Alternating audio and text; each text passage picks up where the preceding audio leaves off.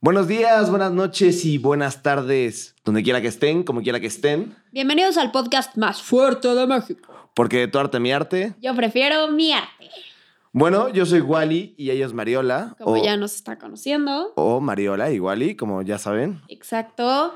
Hola gente, qué cool volver a verlos y qué padre que otras nos estén escuchando, viendo, lo que sea. Que eso quiere decir que les han gustado los otros capítulos o que este es su primero, que también está increíble. Sí, gracias por escuchar todas nuestras pendejadas nuevamente. Estamos sumamente orgullosos de que estén aquí con nosotros otra vez. Ojalá les esté gustando el contenido, estén aprendiendo un poco. Si saben algo que nosotros no, también díganoslos, está increíble. Sí, se vale, se vale. Y sobre todo, eh, estamos teniendo muy buena interacción en Instagram, se los agradecemos. Mm. Sigan mandando como sus artistas, este, sus obras favoritas, síganlas mandando, porque de verdad creo que les vamos a hacer un podcast muy, muy chingón a lo largo de este tiempo. ¿Cómo diría? Sí, eh, vamos a ir haciendo algo todos juntos, entonces eso está padrísimo. Sí, está súper cool. Pero el día de hoy, Uf, el día de hoy. el día de hoy traemos a, a un pigmeo. Traemos a, ¿A quién? ¿A quién traemos hoy? Dímelo. a una pequeñez. Pero una pequeñez. Con mucho talento. Sí, dicen que lo bonito viene chiquito. ¿Qué opinas de eso? Yo digo que consuelo de mucho, consuelo de tontos, como diría mi abuela. Ay, eso está durísimo, ¿eh? ¿Sabes también quién era chiquito? ¿Quién? Diego Armando Maradona. Uh, y mira que era bueno, ¿eh? Pero Bueno, este personaje ajá. ah, era chiquito y era muy bueno. Dime de quién se trata. Toulouse-Lautrec. Por fin, por fin me voy a sentir identificado porque yo hablo francés, alemán, inglés y español, así que lo voy a pronunciar como se debe pronunciar. ¿Y cuánto mides? Ajá, porque también ahí ya ahí te vas. Para mis fans, que ya estoy teniendo muchas, Ah. eh, mido unos 65, pero me veo como de unos 73. ¿Será? Sí, sí, te lo juro. Pero bueno, les voy a decir cómo se llama este personaje bien. Se llama Henri Toulouse-Lautrec. ¿Qué nombre completo? A ver, léelo por favor, porque Sí, lo tenemos aquí anotado. Igual que las fechas, no sean tan. la pronunciación es muy exigentes con nosotros. ¿eh? Henri Marie Raymond de Toulouse-Lautrec. Mon frère. Montreux. Ok, perfecto. Bueno, pues este personaje, pues ahora es un personaje muy importante dentro del el impresionismo, que a él ya se le considera post-impresionista.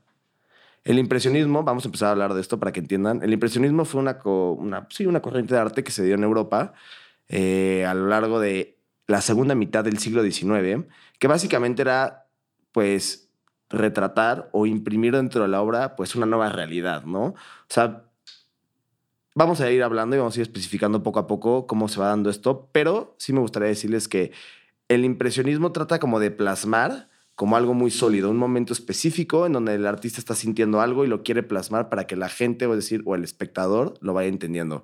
Y el post-impresionismo, que es lo que va a hacer este cuate, es un poco aterrizarlo más, es decir, como al mundo cotidiano, como a los bares, como a las personas, a las personas que están dentro de los bares, El en movimiento. la calle. Exacto, y Van Gogh, que es impresionista, pinta más como paisajes o flores y así. Entonces este cuate como que nada más lo hace como más aterrizado como hacia la sociedad, ¿sabes? como les digo, a los bares, restaurantes, fiesta, personas, como algo más pues, coloquial, ¿no? Como lo que vivimos hoy en día, la mera, mera fiesta. Oye, entonces, ¿qué te parece si empezamos a hablar un poco desde, desde el principio de su historia? Sí, me parece. Eso solo es el contexto para que entiendan lo que es el impresionismo y lo que está sucediendo dentro de esa época, Bueno, este cuate nace en 1864 en Francia, en la France. pero desde antes de que naciera ya había un gran, gran, gran, gran problema. Un problema el cual los, los de provincia, Eso, es, eso es como invaden, ¿verdad? es broma, pero bueno, dice, cuenta la leyenda, ¿no? Algo así habíamos escuchado. Sí. Sus papás eran primos.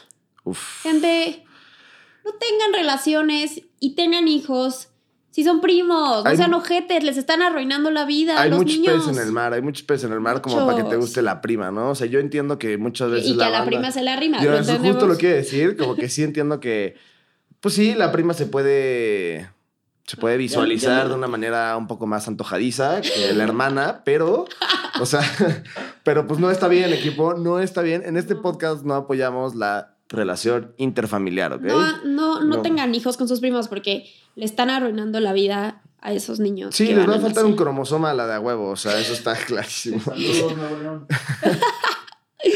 Y pues ese fue el caso de nuestro querido Toulouse, que pues debido a que sus papás eran primos, nació con una enfermedad, la cual no sé pronunciar, así que voy a leer. Venga. Se llama picnodisostosis. Pignoisostosis, eso quiere decir básicamente Que que estás eras- jodido. Eras, eras- pigmeo, ¿no? Eres chiquito, eres un pitufo y te van a joder en el kinder a huevo. Ah, A huevo. Pero aparte su familia era de la aristocracia, o sea, era una familia muy fifí, muy importante. De hecho, se dice que era de las más importantes de Francia. Sí, Entonces, imagínate lo que fue para esa familia tener un hijo por su pinche culpa, señores, Sí.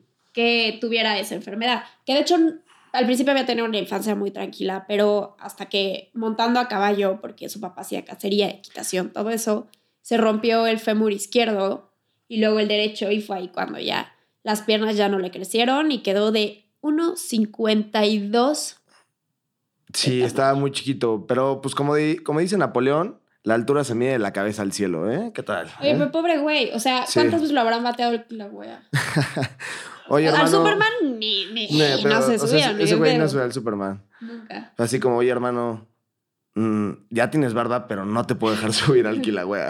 Sí, sí, sí. Entonces, pues, Pero imagínate lo mamón que era, o sea, como la familia, y te puedes dar cuenta en esto. O sea, su papá practicaba encuestre, es decir, montaba a caballo y hacía cacería, güey. O sea, que es como los deportes más De caros del mundo, ¿no? Así Sí, es. sí, sí. Eso ya quiere Mm. decir, o sea, si te dicen hago tal y tal, Ya, ese güey tiene barro. o sea, tiene valor 100%. pero bueno, el punto es que sí, eh, además de que tuvo este accidente, lo tuvo en, en una pierna, ¿no? Primero en una y luego en otra. Y luego en otra, y de ahí valió chorizo y dejó de, de crecer, literal. Sí. Entonces, pero eh, su papá como que quería que adoptara como estas eh, actividades al aire libre, porque así le decían los mamones en Francia, actividad al aire libre. ¿no? Actividad al aire al libre. aire Libre. libre. Libre. Entonces, este, llegan a, llega a hacer este, este tipo de actividades, pero se chinga la pierna, como, todo- cayéndose de un caballo. como todos los buenos futbolistas que no llegaron a primera división, me chingué la pierna, ¿no? Saludos, Tian. Saludos, tía. Entonces, este, pues se, se chinga la pierna y pues tiene que dejar de hacer estas actividades y él comienza a pintar, ¿no? Empieza a pintar un poco como de paisajes, lo que veía o a su papá. Sus primeras obras son de, o sea, es retratando a su papá eh, a caballo y, a- y haciendo cacería, como estas distintas actividades que él hacía. Y su papá como que al principio no tenía bronca, ¿no? Porque decía como, bueno, pues está chiquito y pues voy a dejar que él haga esto ahorita, pues porque está chiquito, obviamente no se va a dedicar a esto, ¿sabes? No, y el papá también, o sea, hay reportes, información, todo eso.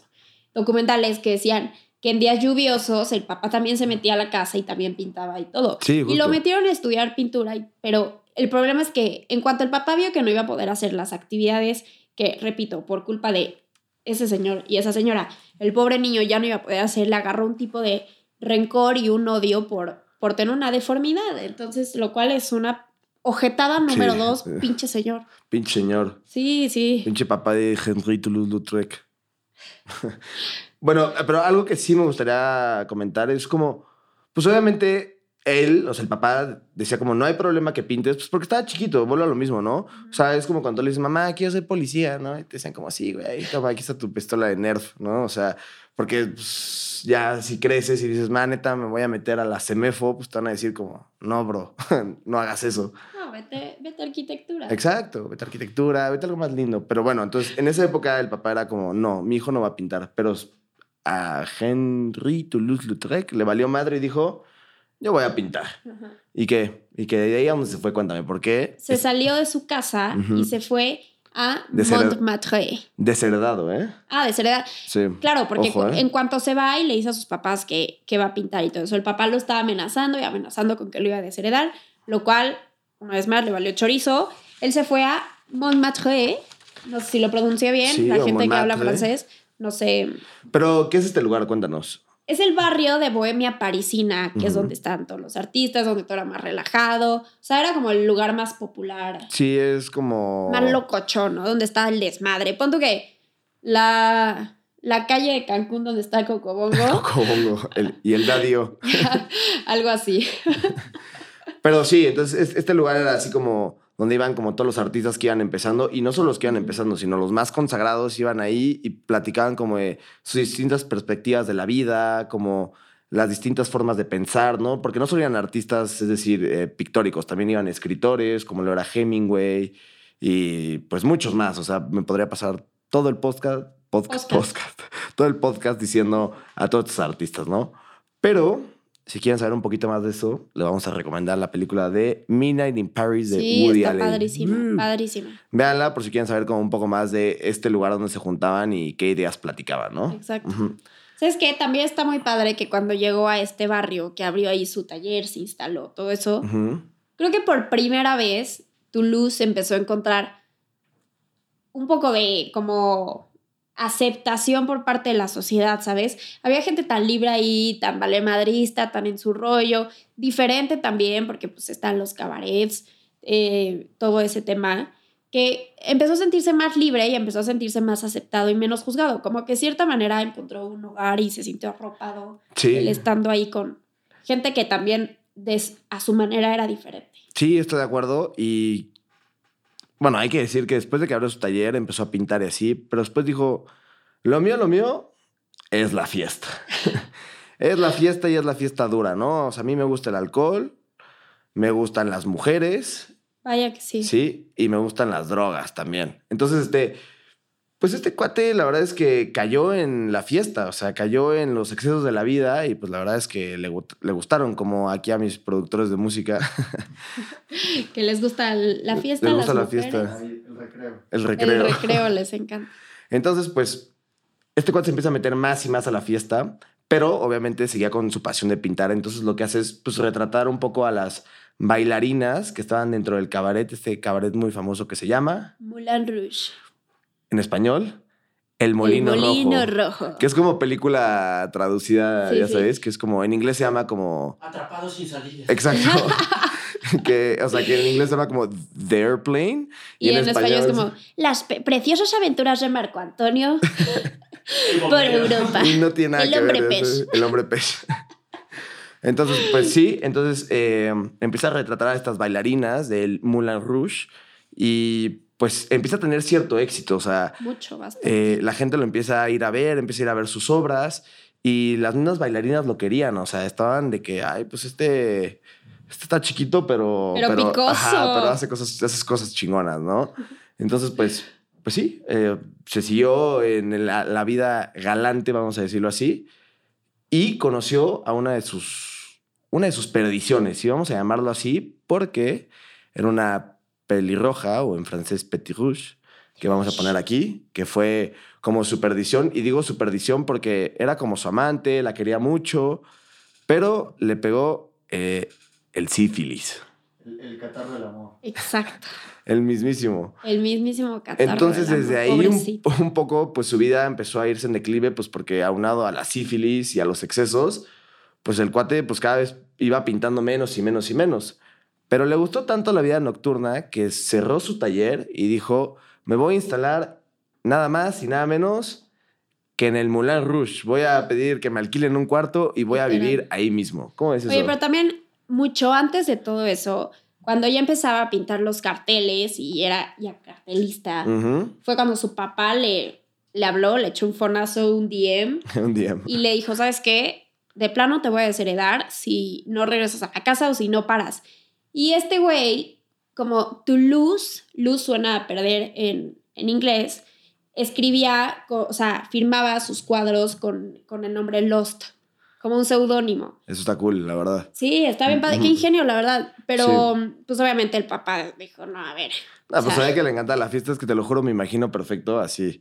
De que el güey en su, en su mesa con una botella y de la Su nada. se- lapicito Bacardi. de Bachardo Le Blanche. Y de la nada se escucha un. Le gusta la luna llena, el sushi y el jacuzzi con ustedes en el tubo 3. ¡Estrella! Y empieza, tiene los ojos con la cara Let's go, girls. Y tu luz así como, "Wow, hoy sí voy a pintar cosas bien chingonas. Vas a ver, chicharito. Entonces, pues, o sea, sí, le gustaba mucho la fiesta, le gustan mucho los excesos Y las mujeres. y las mujeres. Lo que es muy interesante es que pues él teniendo unas, un problema de con su tamaño, con sus piernas que nunca crecieron, o sea, torso, cabeza, todo eso le creció de un señor, pero las piernas se quedaron de un niño. Entonces él con su obsesión, cuando pintaba las bailarinas en los carteles, no las pintaba deformes, las pintaba con piernas y de hecho lo que más le gustaba retratar era las piernas de las bailarinas. Pero cuando tenía que pintar algo sobre cualquier otra persona, no les hacía piernas. Entonces creo que ahí entra un poco el tema de a estas sí les pongo piernas porque aquí me siento aceptado y aquí no soy juzgado y inclusive tenía su mayor musa que era la Gulu, La Gulu. espero pronunciarlo bien, Sí. que significa la glotona, que era una bailarina del Moulin Rouge, que la glotona literal por glotona, esta, esta vieja arrasaba con todo, comida, bebida, hombre, mujer o pescado, lo que sea. Le O sea, gustaban los cócteles. le gustaban los cócteles de todo tipo. Y ella fue su mayor musa, entonces también la pintó mucho en el cartel más famoso de, de Moulin Rouge, que de hecho lo vamos a poner en el Instagram y aquí. Aquí, si nos, están, si nos están viendo, aquí va a aparecer la glotona. Exacto, ahí también la, la pinta. Entonces, entra mucho las inspiraciones que él tenía para hacer sus carteles era de Edgar Degas, que era muy su cuate también. Edgar Degas, Edgar Degas es, una, es un artista impresionista, ya les explicamos Y el movimiento. bailarinas. Exacto, y pintaba bailarinas. Y de ahí toma una de sus mayores inspiraciones de pintar a las mujeres. Decía como, wow, me encanta lo que hace este artista, a mí me encantaría hacer lo y mismo. de la ¿no?". realidad inmediata también. Sí, es que es Está eso. O sea, cool. justo eh, el impresionismo es eso, pero algo que tú dijiste que es muy importante, él era cartelista. Entonces, al hacer carteles, ya no se le considera un artista impresionista, sino un artista post-impresionista. Esto quiere decir que, vamos, que tiene pues raíces basadas en el impresionismo, pero él lo está llevando un poco más lejos, ¿no? ¿Y de dónde salen como estas impresiones? Pues bueno, los japoneses empiezan a ser grabados, como la ola de Hokusai, que también la vamos a poner aquí para que la vean. Hokusai es un artista que pinta como, pues imágenes como del mar y así, y las empieza a reproducir a través de la, Estampas. de la estampa o la, E. o la litografía. Entonces la litografía es como, como poner como un dibujo o, o una, o una imagen dentro de una plancha que es como de piedra y se calca la imagen. Y así es como puedes reproducir tu imagen con, de una manera como muy precisa, como con mucho detalle. Y pues bueno, o sea, puedes este, crear carteles o puedes hacer como, no sé, mil obras y las puedes distribuir por todas partes. Y es por eso que este hombre se considera el padre del cartel, el padre de la litografía. Del cartel de, de cartel de anuncio, no cartel de narco, porque no, No, nos vayan a confundir aquí. El padre- el Somos- cartel somos de México, pero no. Pero no. Oye, pero también es, es muy interesante. Él era muy cuate de Van Gogh. De hecho, se supone que estudió con él, lo pintó una vez. Y al igual que Van Gogh, este pobre hombre cayó en las trampas del absinthe. El absinthe Que no sabe que esa es una bebida verde que tiene grados súper altos de, de de alcohol. que te hace alucinar, que de hecho ya hablaremos de Van Gogh, pero güey, fue, Sí, sí, sí. fue clave en su vida. es que les gustaba historia. todo, les gustaba todo el cóctel. Entonces, este, pues sí, el absinthe, si lo tomas en grandes con- cantidades, empiezas a alucinar, ¿no? O sea, empiezas como, pues sí, a, pues no sé, a salirte de ti mismo, no sé cómo decirlo. De hecho, hubo una vez que lo cacharon en su cuarto disparando, en- solo, o sea, disparando en su cuarto, según él matando arañas, que por supuesto no había ninguna araña. Entonces ahí ya, Le gustaba matar la araña a palazos a este hombre. En fin, este. Pero, o sea, obviamente, pues sus papás sí, o sea, a pesar de que lo odiaban un poquito, sí seguían un poco al pendiente de él. Entonces sí lo vieron como muy tirado a la mierda y dijeron como, bro, te tenemos que internar. O sea, Sí, sí, sí. te tenemos que, tenemos que hacer algo por ti, pero pues el alcohol, eh, la sífilis, ya lo traía pues, Ay, ya, ¿sabes? ya muy, Sí. jod- muy, muy jodido. Entonces, este, pues lo, lo sacan, lo internan, lo internan como en un, pues como en un monte fénix, ¿no? Como en una oceánica. Le dicen como, a ver, bro, a ver, junto a Alejandra Guzmán. a ver si te Ahí eran recuperas. rubis. Y nada, se escuchaba a Alejandra Guzmán cantando del otro lado. Eternamente bella, bella. y eh, pues sí. Y, y entonces, este, pues lo internan y le dicen como, a ver, este, pues a ver si te mejoras. Y él que lo, lo único que quería era salir de ese lugar. O sea, quería más fiesta, más fiesta, más Claro. alcohol y así. Entonces, él lo que hace es crear unas imágenes de- del circo, ¿no? Me- estoy, estoy en lo correcto. Sí, sí, sí, por supuesto. Entonces hace unas imágenes como del circo, porque el circo era como muy famoso en esa época en Francia. Entonces hace como imágenes como de leones o de changos o de, ya sabes, como el señor que trae el látigo como para pegarle al león y cosas así. Y entonces va con el psiquiatra y le dice, mira, para que veas que estoy bien, ya puedo pintar y estoy tranquilo y así. Y entonces le dice el psiquiatra como, va, ya puedes salir. Y sale y de ahí directo Ah, al burdel. al burdel, a su, Al a su burdel. segundo hogar. Ya ni siquiera se iba a los cabarets, porque pues hay una diferencia entre cabaret y burdel. Ya se iba al burdel, literalmente, porque, pues, vamos a decirlo así, las mujeres en, en esa época, pues había muy poca higiene y muy poca, pues, como información sexual, ¿no? Entonces, pues... Yo creo que prácticamente no había. No había, ¿no? Entonces, la contaminación entre personas era durísima, era peor que el Omicron. Entonces, pues sí, eh, se fue a meter a los burdeles y contagió a todo el mundo y lo contagiaron de más cosas hasta que esta persona murió en lo más bajo de lo bajo de lo, de- del barrio de Montmartre. En 1901. En 1901, imagínense, equipo, está, eso está durísimo, ¿no? Tres años antes de que naciera Dalí, por cierto. Sí. Que eso, sí, ¿eh? Tú que eres fan de Dalí, hay que decirle a nuestro público que la Yeye es fan de Dalí. Y, y le vamos a tener un capítulo o varios capítulos muy especiales. Vario. eh, varios de Dalí y también de su amor Gala. Exacto. Oye, aparte está cañón, se murió a los 36 A años. los 36 Era años. súper chavito, así que para todos nuestros amigos que nos están aquí viendo, escuchando y eso, aguas, aguas, Sí, síganle con la fiesta, con el sí. desmadrito, a ver si tanto. No pasa nada hasta que te das un check-up médico a los 30 y te dicen, No hermano, nada". se venció la garantía. Sí, sí, o sea. No, pero sabes que a mí me da mucha tristeza su vida porque, pues desde chavito fue alguien que su papá lo dio por el simple hecho de tener una enfermedad, la Y- cual, repito, él provocó el papá. y de Y pintar. Y de pintar. Sí, ¿no? Que Entonces- esa era su pasión, nunca lo apoyó, nunca fue como, yo te apoyo, ¿no?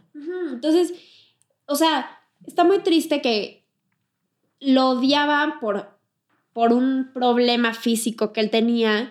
Se va a otro lugar, se sale de su casa, se instala, encuentra una vida en la que es aceptado, una vida en la que es feliz, una vida en la que Es apapachado, ¿no? es apapachado. Y vaya que es apapachado Vaya por- que es Por apapachado. la vida galante. Exacto. Pero en la que siente que ya no es diferente, que a pesar de su estatura triunfa. De hecho, cuando pues empieza a pintar los carteles para Moulin Rouge, todo eso, y empieza a agarrar mucha fama, la gente cuando veía un cartel suyo corría y se lo robaba, porque Sí, justo. todo el mundo quería tener un Toulouse-Lautrec. Entonces, estaba completo, estaba pleno. El único problema es que, como muchos de nuestros grandes ídolos cayeron en las garras del alcohol y pues se desmadró. Y literal. Y antes de pasar como a la siguiente como historia que tenemos, queremos contarle unas frases que trae por ahí la Yeya de, de. Toulouse-Lautrec. A ver, échate una.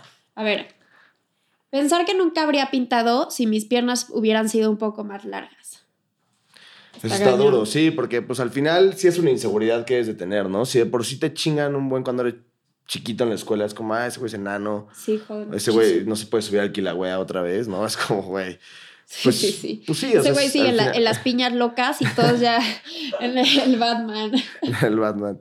Sí, entonces, pues sí, es, es tratar una inseguridad y, pues sí, como tú bien dices, es llegar a un lugar en donde eres aceptado, no importa si ¿Quién eres, eres? chiquito, grande, pelón, bigotón, no importa. Al final te queremos por lo que eres. Ni siquiera y por lo que importaba haces. Que fuera la aristocracia, o sea, que fuera la nobleza, no era un factor para que la gente lo quisiera o lo aceptara. No, Está no, no, súper cool eso, la verdad. Mira, por ejemplo, aquí tenemos otra frase que dice, uno es horrible, pero la vida es hermosa. ¿Qué tal eso? O sea, o sea él sabía que era feo, ¿no? Sabía que era feo. O sea, es como cuando te subes a Tinder, pues dices, sabes que soy culero, pero pues a lo mejor Pero hago... es. Pero la vida es hermosa, a lo mejor hago un match por ahí, ¿no? Y te pones, te pones como gran escritor. Gran Divertido. escritor, divertido. y cuando llegas de que decepcionas a la otra persona, ¿no? Siento que si yo tuviera una cita en Tinder, sí me asomaría primero a ver si es la de la foto o no. O sea, siento que es como en Tinder, afuera del Cinépolis. De hijo, qué poca madre. Para los que nos están escuchando nada más, se acaba de burlar de mí de una fea manera la Yeya, ¿eh? Qué mal pedo. A ver, échate la última frase que tenemos de tu Pero espérate, también eh, esto de uno es horrible, pero la vida es hermosa, va mucho a la mano con que él desde chiquito aceptó que tenía un problema, aceptó que era feo, aceptó que era diferente y, y le encantaba la fealdad, o sea, le fascinaba la, le- o sea, siempre decía que le encantaban literal las verrugas con pelos, le encantaba Ah. ser feo y aún así Ah. lo agarró de la mejor manera y, y hizo sátiras de eso y tuvo un humor súper ácido que lo ayudó a enfrentar las cosas. Creo que como un mecanismo de defensa o mucho de lo que hacen los comediantes hoy en día, los estandoperos, que es el agarrar un defecto o agarrar un problema que tienen Como yo. Exacto. Y, y volverlo su fuerte. Y, y si la gente se va a burlar, pues te burlas tú primero y, y lo peleas tú primero. Ser feo no está mal, la verdad. O sea, No, ser feo está muy a ver, diga- dígame tú, Sebastián, fer, se- fer feo está, fer- ser feo está mal. No, No, ser feo está bien. ¿Verdad que sí? Hagan match. Hagan match. Síganlo en sus redes. ¿De qué te sirve un guapo mamón? Qué hueva. Sí, no. Que siempre pasa, ¿no? Que, Siempre. que es así como, ese güey es guapísimo, pero nada más habla y se le quita lo guapo, ¿no? Sí, sí, sí, no. En ¿De qué cambio, ¿tú qué opinas? ¿Verbo mata carita o no? Sin duda. Sin duda. Sin duda. Y cartera mata carita. Ojo, ¿eh? No siempre. Bueno, Oye, y el- la última frase es que todo el mundo vamos a entender. a ver. Está difícil, pero va muy de la mano con su vida de las prostitutas. El cuerpo de una mujer hermosa no está hecho para el amor. Es demasiado exquisito. Y sí. Y sí, o sea, Sí. no. No logro entender si es un comentario machista o no. No, yo. Pero creo que más bien se basaba en la única relación que él tenía con las únicas mujeres que, que conocía, que eran las prostitutas que vendían su cuerpo. O sea, no conocía a otro tipo de mujeres porque se fue bien chavito en su casa y al final su único mundo era las cabareteras y... y- Es que sabes que te voy a platicar una historia, o sea, justo lo que tú dices, y va de mucho de la mano con esta, con esta frase. Hay un torero muy famoso que una vez leí su biografía, que se llama El Pana. Bueno, así le dicen, El Pana. Y los toreros, eh, cuando, cuando van a torear, suelen brindar el toro a alguien, ¿no? O sea, suelen dedicarle, pues, la corrida a alguien, ¿no? Entonces llega el torero y dice como, mi último toro de, de mi vida se lo quiero dedicar a las putas, a las prostitutas, porque ellas fueron las que me brindaron ese cariño y ese amor cuando nadie más me lo había dado. Entonces yo siento que un poco es algo así, ¿no? Como, ok, este, la mujer es hermosa, pero porque yo siento que ellas me apapacharon cuando nadie más lo hacía, ¿no? O sea, a lo mejor era por conveniencia, a lo mejor era por dinero, a lo mejor era por la pura fiesta, pero al final estuvieron ahí con él apoyándolo, ¿no? Entonces se enamoró como de, de la mujer, entonces dijo como que la mujer es demasiado, al final Sí, sí, sí. siento que es demasiado la mujer. No, y de hecho, o sea, vivía en un burdel con ellas. No dudo que pagara por, por sexo, obviamente. Sí, sí, seguramente. Pero aún así, seguía ahí con ellas y ellas seguían con él. Entonces, creó una relación, no sé si Sí. dependiente, pero creó una relación con ellas, lo apapacharon, lo, pues estuvieron con él cuando las, todas las otras personas le dieron la espalda. Entonces, Sí, porque yo siento que justo, o sea, no. O sea, lamentablemente tendemos a ser como super juzgones, ¿no? Y es Sí, como. eso está le muy tiramos mal, como al físico y es como. Pues seguro como tenía un problema como en las piernas y era chiquito, la gente decía como, no me gusta por- porque es enano, ¿no? O sea, entonces Sí, como imagínate que. todos los apodos que le han de haber dicho en la escuela. A ver, dime uno. Estoy intentando pensar, pero... El pitufo. A mí me decían el pitufo en la escuela, güey. ¿Pitufo? Y eso que mide unos 73. No, 73. No tenías que decirlo, pero bueno. Ahora les vamos a contar una historia. eh, en México se dio a principios del siglo XX, es muy interesante. Pero, o sea, en México, cuando, cuando te refieres a alguien como, como briago o como alcohólico, le dices te por ocho. Ja, alguien de la calle que está ahí tirado es un té por O ocho. sea, dices como, ay, mire ese te por ocho, ¿no? Mire Ese ese, ese briaguito de por ahí, ¿no? Entonces, Muy feo, ¿no? pero ¿de dónde o sea, nace? te dicen té por ocho y... ¿De dónde nace esta palabra, no? De decir te por ocho. ¿Por qué se dice te por ocho? A ver, ¿tú sabes por qué se dice te por ocho? No, la verdad es que no tengo idea. Bueno, eh, los, digamos, los borrachitos que no tenían dinero compraban un té que costaba ocho centavos Ok. y con eso se empedaban. Porque era pues, literalmente lo único que les alcanzaba. Digo, si no había tiner o cemento, pues se metían el, el té de ocho centavos. Mona de guayaba. De que no está meditando, está haciendo algo más. Entonces, pues sí, eh, al final lo que pasó dentro de, o sea, bueno, lo que pasó dentro de la historia de México es que a los borrachitos se les quedó la idea de té por ocho, entonces eso fue la idea de, de ponerle así a las personas, imagínate, ¿no? Porque solo podían Está comprar un té de ocho centavos. Entonces, si hubiera vivido aquí en México, Hubiera sido un té por Sí, les platicamos esta historia porque también creo que es importante tener un poco de cultura, ¿no? Es que te das cuenta de que hay historias de todo tipo, ¿no? Desde la historia sí, de sí. éxito, como lo vimos el capítulo pasado con Jackson Pollock, que era el pintor vivo más sobresaliente de la historia. Bueno, éxito y caída, igual que aquí. Exacto. Pero al final tuvo una vida mucho más plena que este cuate, ¿no? No vivía como entre las drogas, las, pues no, no las drogas, pero sí el alcohol, las mujeres y demás. Entonces, pues yo sí creo que, que al final, ah, pues no sé cómo decirlo, pero al final eso es la, la magia del arte, ¿no? Es el hecho de, de que hay historias muy cool y cada, cada vez podemos aprender más de ellas. Exacto. Oigan, no se olviden que vamos a estar subiendo a nuestro Instagram el post de cada capítulo con imágenes de lo que hablamos el día de hoy, para que también vayan viéndolas mientras nos escuchan y se vayan dando una idea, o sea, poniéndole cara a lo que estamos contando, al chismecito, todo eso. Exacto, y también si tienen el tiempo, véanlo en YouTube, porque luego subimos las imágenes y las obras y así como para que pues no se entren como en un contexto mucho más profundo y le puedan entender un poco mejor, aunque yo creo que también he escuchado. se escu- Está muy bueno. Exacto. se Échenselo en YouTube y en Spotify para que tengamos más vistas. Más views. ¡Woo! Oigan, y eh, acuérdense de seguirnos en nuestras redes sociales, de tu arte a mi arte, en tanto TikTok, eh, e Spotify, bueno, Spotify, denle follow, suscríbanse. Sí, exacto.